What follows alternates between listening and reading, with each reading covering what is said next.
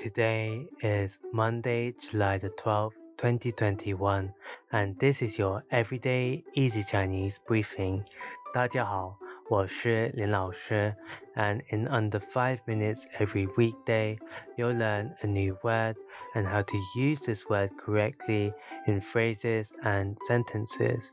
Today's word of the day is 性,性 which means interest.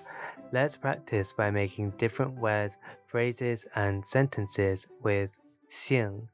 The first word is "gao xing," gao xing, which is an adjective that means happy. Let's look at each character of this word. "Gao" means high and "xing" means interest. A way of using it in a sentence is 很高兴认识你。很高兴认识你。It is nice meeting you.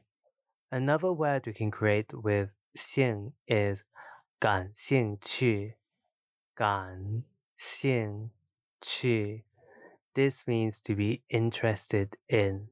For example, you can say 我对摄影感兴趣。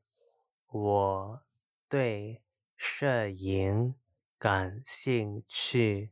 I am interested in photography. Finally, we can create the word 兴奋,兴奋, which means to be excited. A way of using it in a sentence is 我太兴奋，连话都说不出来。我太兴奋，连话都说不出来。I was so excited that I couldn't even speak. Today, we looked at the word xing, which means interest, and we created other words using it.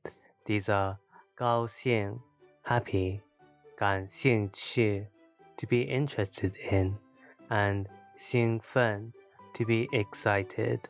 To see this podcast transcript, please head over to the forum section of our website, www.everydayeasychinese.com, where you can find even more free Chinese language resources. See you again soon for more practice.